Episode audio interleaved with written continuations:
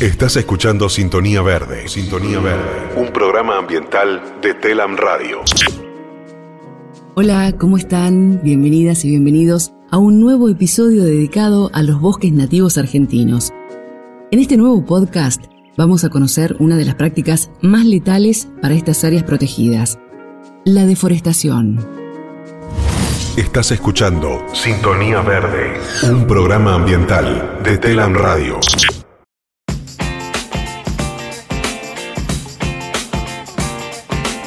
Desde Sintonía Verde queremos contarte y a la vez invitarte también a que reflexionemos juntos sobre cómo la acción de algunos atentan contra el bienestar de todas y todos a partir de depredar hectáreas enteras de bosques nativos. Así que, ¿te sumás?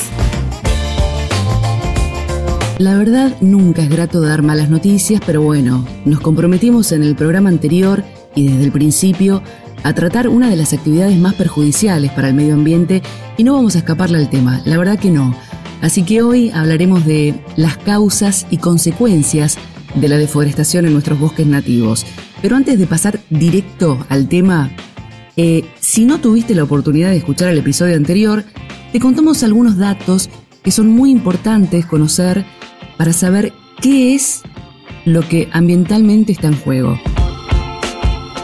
Bueno, en una entrevista interesantísima con Esteban Avigliano, nos enteramos que la Argentina cuenta con grandes regiones de bosques distribuidos en 23 provincias. Juan, de paso te damos la bienvenida. Juan, ¿tenemos disponible el audio, Juan? Perfecto, adelante.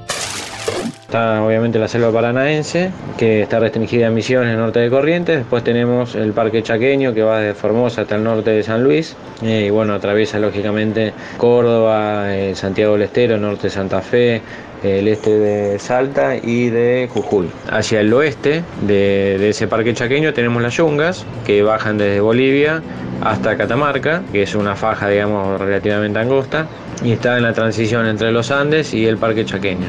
Después tenemos una forma de media luna, digamos, eh, de alguna manera rodeando el oeste de la provincia de Buenos Aires, lo que es el Espinal, que va desde Santa Fe, pasando por Córdoba, San Luis, hasta La Pampa y termina en el sur de la provincia de Buenos Aires, forma una media luna. Hacia el oeste de esa media luna tenemos otra más que es el monte. Va también desde Catamarca, pasando por Mendoza, La Pampa y termina en Río Negro. Y hasta se puede encontrar algún relicto de monte en el norte de Chubut, ahí cerca de Madrid. Pues tenemos el boscanino patagónico que va desde Neuquén hasta Tierra del Fuego, siempre restringido a la base de la cordillera. Bueno, Esteban nos contaba que estos bosques, más allá de ser hermosos y por eso ser un gran atractivo turístico, paréntesis, si no tuviste la oportunidad en algún momento podés ir a la provincia de Chubut, te recomiendo visitar el Parque Nacional Los Alerces. Uf, es realmente una obra de arte de la naturaleza y en todo y cada uno de los sentidos. Es realmente una maravilla, así que si todavía no visitaste, hacelo, no te vas a arrepentir.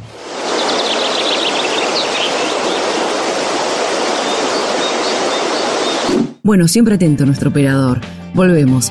Como les comentaba, Esteban nos dijo también que los bosques brindan eh, muchos y variados servicios. Recuerdo que una función muy importante que cumplen es regular el clima, además de que generan un proceso que sirve para filtrar el agua y purificar el aire. Realmente interesante.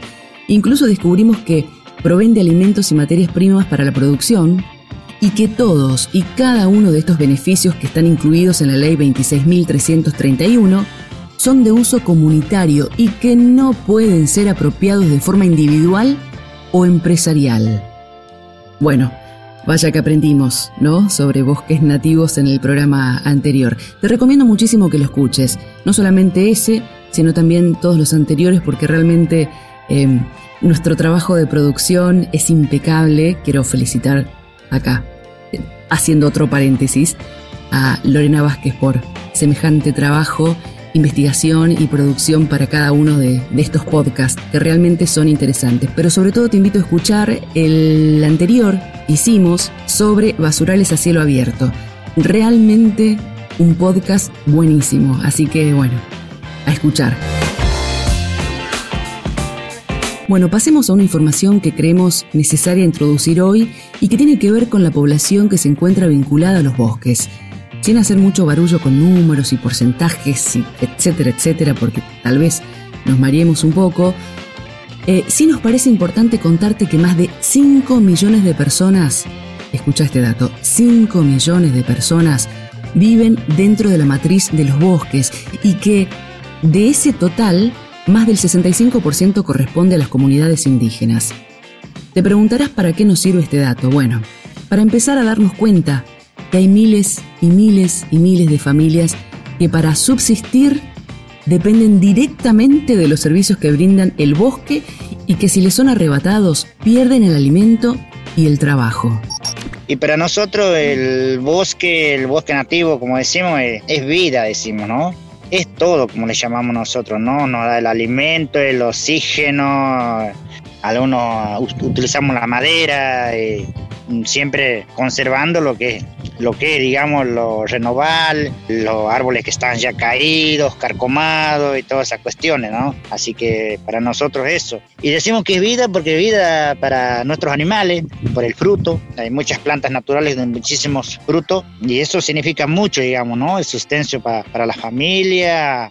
Para nosotros el bosque es muy importante porque nosotros la convivimos el día a día. Es, es un alimento de todos los días, digamos. Hay muchas cosas que, sacamos del monte, pero teniendo así límites. Hay cosas que aprovechamos que, que al monte ya no le sirve, pero le sirve a nosotros. Entonces nosotros lo traemos y cuando caen las algarrobas, como dicen, ahí es donde, donde más, digamos, se multiplica más. Entonces, para nosotros es, es un gran, gran ayuda para nuestras vidas, para nuestros hijos, para nuestros abuelos. Tanto Sergio como Rafaela, ambos pertenecientes a movimientos campesinos, nos demuestran que se puede hacer un uso sustentable de los bosques sin deteriorarlos, sin abusar de sus bienes y servicios. Sin embargo, esto no siempre fue y lamentablemente es así. Quienes tenemos algunos años recordamos que durante la última década del siglo XX, muchas organizaciones nacionales y también internacionales alertaban sobre la apropiación individual y empresarial de enormes áreas forestales, el rechazo que generaba esta práctica se vio reflejada en grandes movilizaciones, presentaciones judiciales, incluso si mal no recuerdo, había un tema, acá me puede ayudar Juan nuevamente, de León Gieco, con Mercedes Sosa puede ser, Santa Olalla, por allí. Me parece que sí. Eh, esta, esta canción, esta letra, em, habla de la extracción de recursos naturales. Bueno, después vamos, la vamos a buscar. Parques nacionales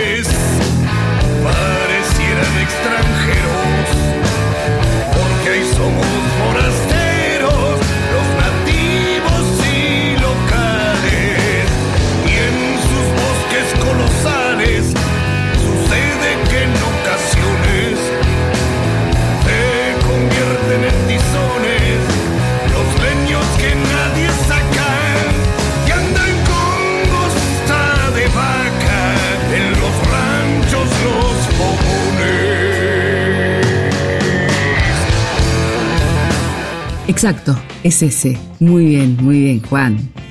Ese tema. Perfecto. El embudo. Ahí está. Ahí se llama. No, no recordaba el nombre, la verdad. El embudo.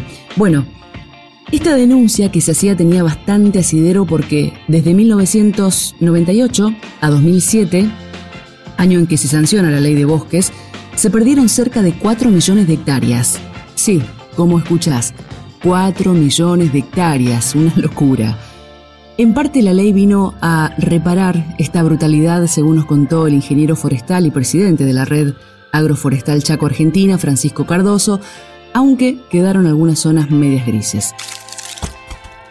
Esto, eh, a partir de la, de la sanción de la ley, implicó una, una, reducción en el porcentaje de deforestación de tal manera de que hasta el 2015 este proceso fue bastante significativo, bajando de un casi un 1% a un 0,35%. Pero Porcentualmente esto volvió a incrementarse en los últimos años, los últimos cuatro años se incrementó este avance de la deforestación entre varias causas por que el aumento de lo que es el área agrícola, es decir, que hay mucho incremento de lo que es el área de producción agropecuaria. Lo que nos dice el ingeniero Cardoso coincide con un estudio del Ministerio de Ambiente, el cual sostiene que a partir de 2016 aumentó la tasa de deforestación debido, debido a que, a ver, para leo el texto para no equivocarme y ser precisa, debido a la reducción o eliminación de las retenciones a las exportaciones de granos, especialmente de soja, que incentivó el desmonte para ampliar la frontera de esos cultivos. Ajá, bueno, ¿Cómo le dicen consecuencias colaterales? Ajá. Ah, para. Para peor, sumémosle el uso indebido por parte del sector ganadero. En relación a esto, le preguntamos a Francisco Cardoso cómo se vincula entonces la pérdida de hectáreas de bosque con la normativa que entendemos debe preservarlos. Porque la verdad, si no, no se entiende demasiado. A ver qué nos dice el ingeniero forestal. Establece tres colores o tres estados para el manejo de los bosques del país. Uno es el color rojo, que es de conservación, el color amarillo, que es de alguna manera para poder seguir manteniendo bosque y que se puedan hacer acciones productivas, y el color verde, que es la posibilidad de cambio de uso del suelo. Esta implicancia de que se han incrementado a partir del uso del color verde en distintos ordenamientos territoriales para aumentar los desmontes y provocar pérdida del recurso, ha sido cada vez más importante y los desmontes se han producido no solo en zonas verdes, sino también en zonas amarillas y zonas rojas. Estos datos que figuran en nuestro monitoreo de desmonte y que también figuran en el informe que acaba de realizar en julio de este año el Ministerio de Ambiente muestran claramente cómo el desmonte se ha ido incrementando en los últimos años y sobre todo afecta principalmente a estas regiones donde de alguna manera todavía queda este recurso tan importante para toda la sociedad. O sea que se decretaron más zonas donde se permite el cambio de uso del suelo, se avanzó con todo en estas áreas, pero después fueron por aquellas que no se pueden tocar. La voracidad de algunos es insaciable, realmente. Las penas y las vaquitas se van por la misma senda. Las penas y las vaquitas se van por la misma senda. Las penas son de nosotros, las vaquitas son ajenas. Las penas son de nosotros, las vaquitas son ajenas. Es cierto, don Atahualpa, las penas son de nosotros. Y si me permite, de la naturaleza también. En especial, donde el desmonte cada vez se hace más habitual.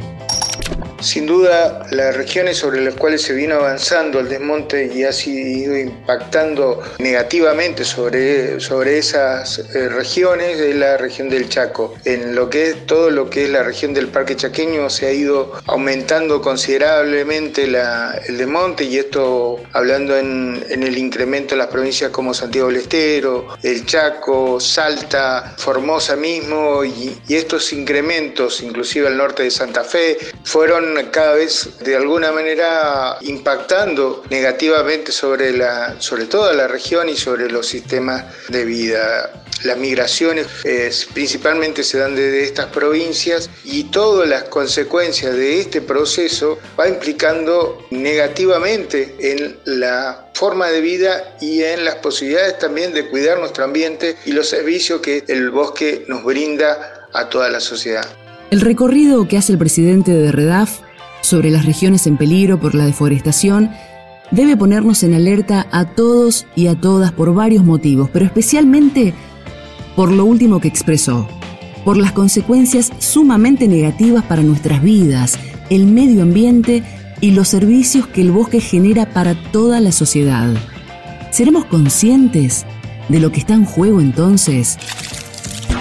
Lo que implica en los ciclos biológicos, tanto lo que tiene que ver con los ciclos naturales de, eh, del movimiento de agua, digamos, eh, aumenta el escurrimiento superficial, este, implica también la ocurrencia eh, cada vez más incierta de inundaciones, también implica el desmonte, la pérdida de fijación de carbono, que es tan importante para nuestro actual sistema de vida implica una serie de consecuencias graves, como es la pérdida de biodiversidad y servicios ecosistémicos, como puede ser la polinización, la multiplicación de especies, una serie de servicios ecosistémicos que hacen importante a la vida de la flora, de la fauna y de las comunidades que lo habitan.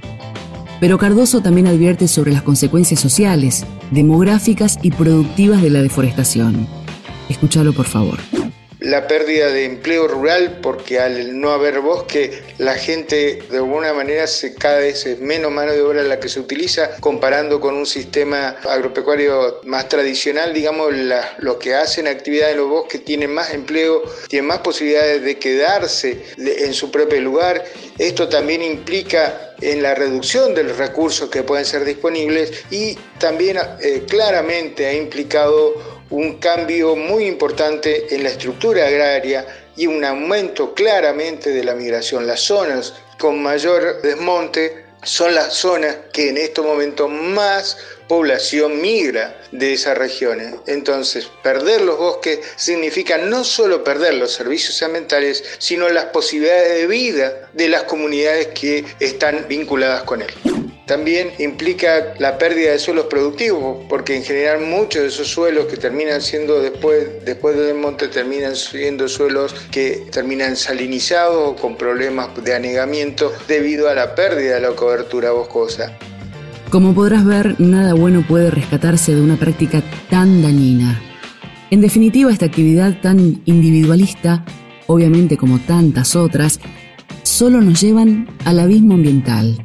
Por eso, desde Sintonía Verde hacemos un llamado a toda la ciudadanía a revalidar en este día y cada día el derecho constitucional a vivir en un ambiente sano, porque nos lo merecemos, ¿no?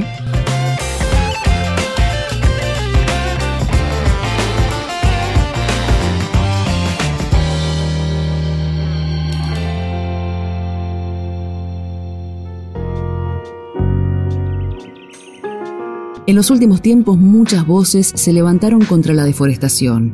Varias propuestas se elaboraron para detenerla y otras tantas, tantísimas iniciativas se dieron a lo largo y a lo ancho del país para volver a poblar de árboles nuestros bosques.